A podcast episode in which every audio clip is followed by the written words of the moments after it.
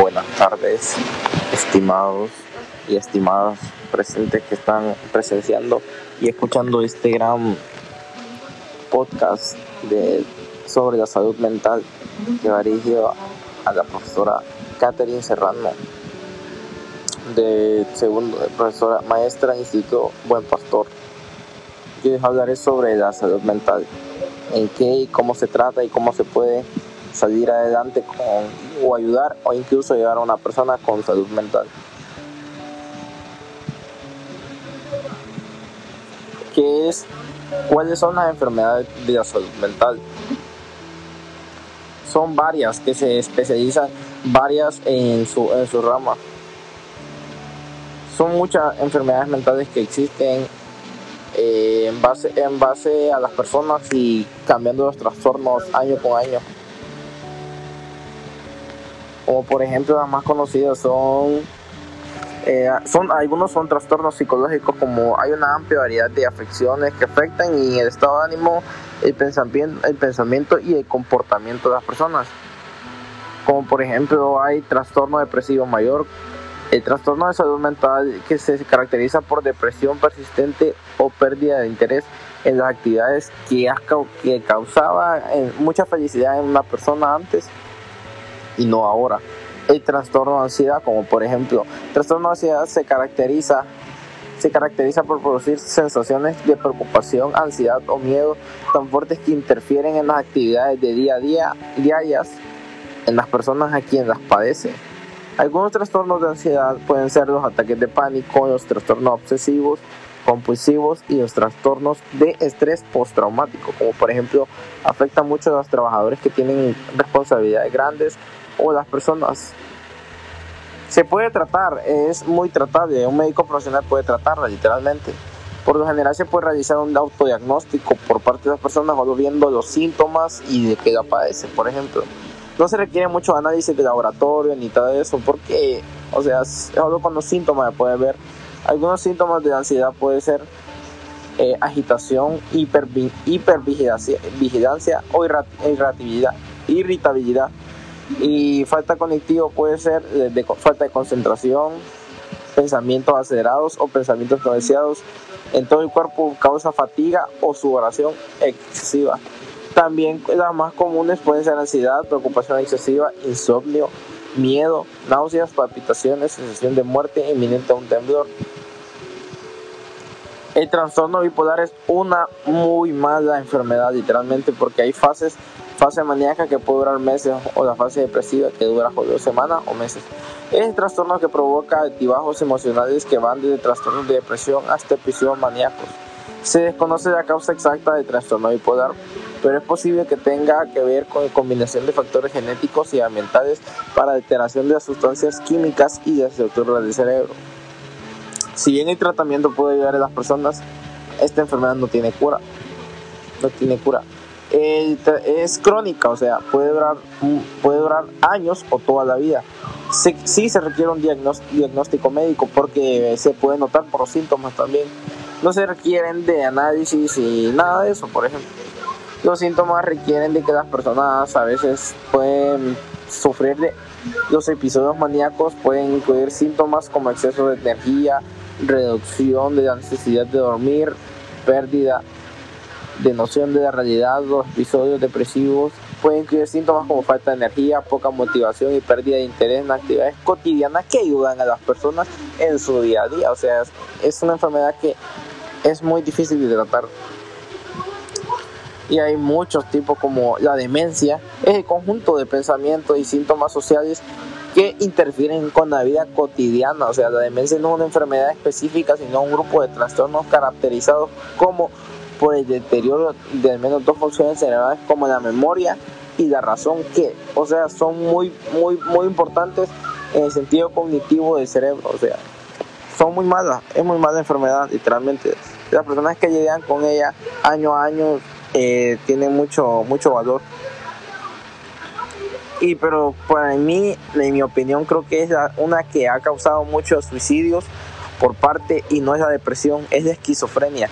¿La esquizofrenia qué es? O sea, ¿qué es? ¿En qué se basa? Porque hay muchas, muchas personas que se preguntan qué es esquizofrenia. es que solo habla solo. Así, o sea, hasta las personas que sufren de esquizofrenia sufren mucho bullying, porque es un trastorno que afecta la capacidad de una persona para pensar, sentir y comportarse, comportarse de manera lúcida. Se desconoce la causa exacta de la esquizofrenia, pero es posible que tenga que ver con una combinación de factores genéticos y ambientales de la alteración de sustancias químicas y estructuras del cerebro. Si bien el tratamiento puede ayudar a esta enfermedad, no tiene cura. Crónicas puede durar años o toda la vida, o sea, es muy mala y requiere, la esquizofrenia sí requiere diagnóstico médico porque la esquizofrenia es tanto que se caracteriza por tener pensamientos experiencias que parecen estar desconectados de la realidad, habla de comportamientos desorganizados y disminución de la participación en las actividades cotidianas que influyen día a día. También pueden presentarse dificultades en la concentración y la memoria. Y el autismo. El autismo es una enfermedad muy rara a tratar literalmente. Los que más sufren de autismo son los niños. El trastorno agudo del desarrollo que afecta a la capacidad de comunicarse, interaccionar, el trastorno de espectro autista afecta el sistema nervioso. Si bien el tratamiento puede ayudar en esta enfermedad, no tiene cura también. El 85% de enfermedades mentales no tienen cura. Y es porque se afecta mucho el cerebro y varias partes cognitivas, cognitivas del cuerpo. Puede durar años o toda la vida. ¿Requiere diagnóstico médico? Sí, lo requiere. Porque los niños pueden hacer cosas no fuera, no fuera el caso ni que fueran cotidianas. Rara vez se requieren análisis de laboratorio o estudios diagnósticos por imágenes. La variedad y la gravedad de los síntomas pueden variar mucho dependiendo de la agresividad del niño o el comportamiento del mismo. Los síntomas más comunes son la dificultad para comunicarse, la dificultad con las interacciones sociales, los intereses obsesivos y los comportamientos repetitivos en las personas. Y esas son las enfermedades mentales que son muy malas, o sea, en conclusión, la conclusión de las enfermedades mentales.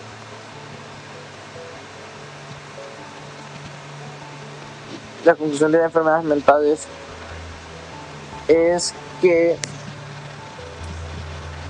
por ello sigo por, por, por, por, por varias personas las alteraciones de la salud mental las trastornan muy malo o psicológicamente. Implican alteraciones en el pensamiento y también en las emociones de las personas. Y también en, en las conductas, porque algunas personas no somos iguales, tienen conductas diferentes. Y las alteraciones son algo leves o son sube, sube, sube bastante de rango, literalmente. Hay algunas que son breves, leves, y otras que son vitales y son frecuentes, pero otras que son, no son buenas. Y afectan y interfieren bastante en su vida diaria, o sea, quitándole las cosas y actividades cotidianas que realizaba la persona. Se consideran enfermedades mentales o trastornos de salud mental por los efectos que causa la enfermedad. O sea, casi 50% de los adultos padecen de algún trastorno mental en algún momento de su vida, más de la mitad de las personas experimentan síntomas graves o moderados también, no es tanto la gravedad del asunto. De hecho, 4 de cada 10 personas, las causas principales de discapacidad entre los sujetos mayores de 5 años de edad corresponden a trastornos mentales sin duda depresión, la primera causa de discapacidad por enfermedad. A pesar de esta elevada prevalencia de los trastornos mentales, solo en, en torno del 20% de las personas que tienen una enfermedad mental reciben ayuda profesional. La mayoría casi no se recibe ayuda profesional. Aunque se han logrado extraordinarios avances en la comprensión y tratamiento de las enfermedades mentales, el estigma que los rodea aún persiste. Por ejemplo, las enfermedades mentales con una enfermedad por, pueden ser culpa, culpabilizadas de propia enfermedad o consideradas pererosas o irresponsables, dependiendo de las personas que la traten. Y también algo que me podré ver en esta con en esta conclusión es que si algún paciente o familiar tiene algún, alguna enfermedad mental como depresión, eh, algo por el estilo, eh, o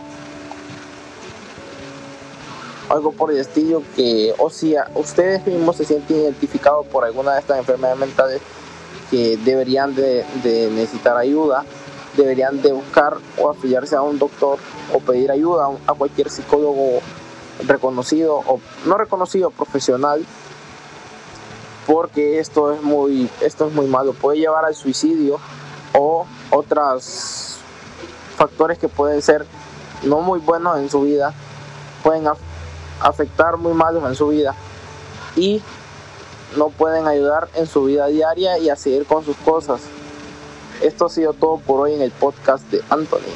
Gracias por escucharnos